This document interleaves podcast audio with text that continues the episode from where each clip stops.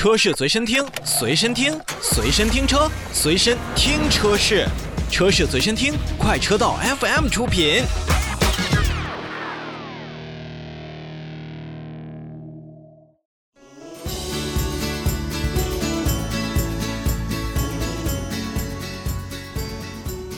好，开始咱们刚才在节目开头的时候说到的话题。那么，根据 4S 店的一个管理平台叫做仁和岛，它是发布了2020年中国汽车消费渠道的发展报告。报告显示呢，在2020年，全国各类授权经销商的网络总量是有3万3733家，新入网经销商呢是2362家，闭店退网经销商3098家，净减835家，而退网率也是达到了百分之九。在各类授权的网络经销商当中呢，4S 店包括喊到了 5S、4S、3S 等售前售后服务为一体的经销商，它的总量是来到了两万八千四百零七家，数量占比呢是有百分之八十四，那么销售占比也有将近百分之七十之多。那根据调查显示呢，其实经销商呢已经形成了集团化的运作模式，其中占比百分之十七的大型和中大型的经销商集团，拥有着七成以上的。欧系、德系豪华品牌以及日系的强势品牌，而小型的经销商集团呢，则拥有强势品牌的比例呢是不足三成的，所以单店型的经销商占比呢也更是低到了百分之三。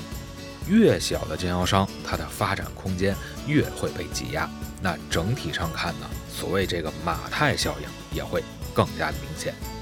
就在这三万多家的汽车经销商中呢。豪华品牌的经销商占了大概有百分之十三，囊获了全部份额市场份额的百分之十八的一个零售体量，而自主品牌网络的占比呢是高达百分之五十一，但销量仅仅有百分之三十四，而且经销商呢买自主品牌的车型呢容易亏损。其实，在去年包括今年，虽说我们的经济一直在积极的恢复当中。但是呢，还是受到了所谓黑天鹅的影响，经销商退网的这样的现象也是屡见不鲜的。根据统计显示呢，刚才我们也提到了，共有三千零九十八家的经销商关闭了原来代理的品牌，其中 4S 店呢就直接关闭了两千两百六十三家，部分的经销商呢选择了转换其他品牌，而有一些经销商就直接退网了，我不干了。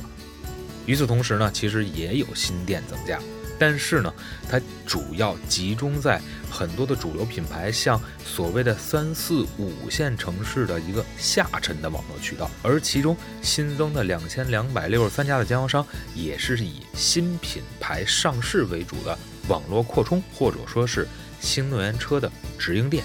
那其中像捷途、捷达、特斯拉、蔚来、小鹏、理想等等这样的品牌，可能还构不成在国内经销商。整个大的网络体系下，达到一个非常好的推波助澜的效果。接着刚才说，整体上看呢，咱们二零二零年的全国经销商的网络净减少量是大概有八百三十五家。那么其中的豪华品牌的经销商网络保持呢是正向增长的。说白了，网络好卖的会更好。在豪华品牌二零二零年确实卖的是要比其他的品牌要。更多一些也是更好一些，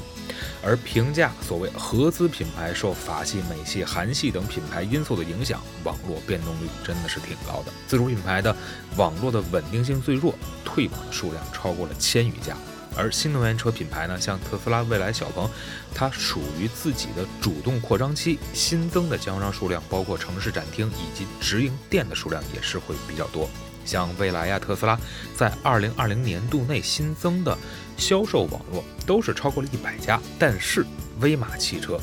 等等新能源造车新势力也已经出现了部分经销商门店退网的现象。其实呢，对于很多的行业来讲，退网、加盟、增长或减少都是一个很正常的现象。我觉得对于咱们汽车行业也是。多种渠道的融合并存是现在汽车销售以及服务的一个大势所趋。我们可以这么说，其实 4S 店的这样的模式，在未来的多年当中，依然还会占据咱们国内市场主导地位。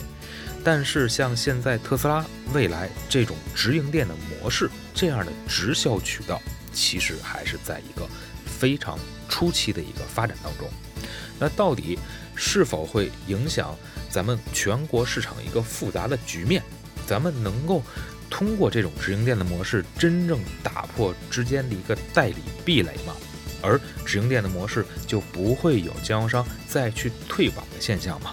那一切呢，也将会交给二零二一年甚至二零二二年的车市来进行评说。说完了，咱们在这一段时间可能经销商日子不好过的事儿，我相信大家在买车呀、用车的时候，也都会或多或少的听到，或者说见到咱们经销商的这些工作人员们的辛苦努力。欢迎大家呢，通过微信公号跟我们交流互动，来说说您觉得将来的汽车经销商应该是如何生存下去呢？啊，在搜索公号的地方去输入 A U T O F M 就可以找到我们了。那我们稍事休息一下，稍后为大家带来本期的新车来了。